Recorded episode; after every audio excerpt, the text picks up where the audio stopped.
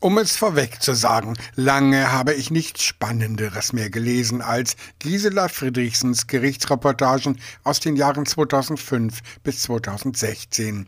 Die sind weit mehr als bloße Prozessberichte, meint auch Verleger Dietrich zu Klampen. Sie sucht sich immer Prozesse aus, die von allgemeiner Bedeutung sind, an denen etwas Allgemeines zu zeigen ist.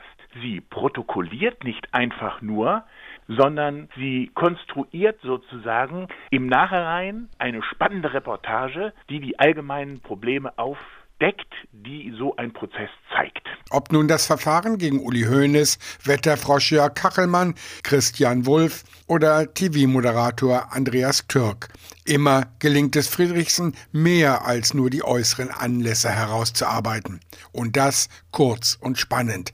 Kürze ist ihr Stilmittel. Frau Friedrichsen ist eine Meisterin der Kürze und das führt immerhin dazu, dass man diese Gerichtsreportagen auch ausgezeichnet lesen kann.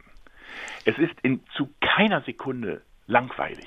Darüber hinaus gelingt es der Autorin, die Mängel des bundesdeutschen Justizapparates aufzudecken, von der Ignoranz von Gutachtern bis zur Bequemlichkeit von Sozialämtern und unfähigen Richtern. Ich glaube, sie hängt sehr daran, die Prinzipien, die es im deutschen Recht gibt, zu verteidigen. Und auf dieser Grundlage findet sie in bestimmten Urteilen auch ganz, ganz große Mängel. Und diese Mängel deckt sie auf.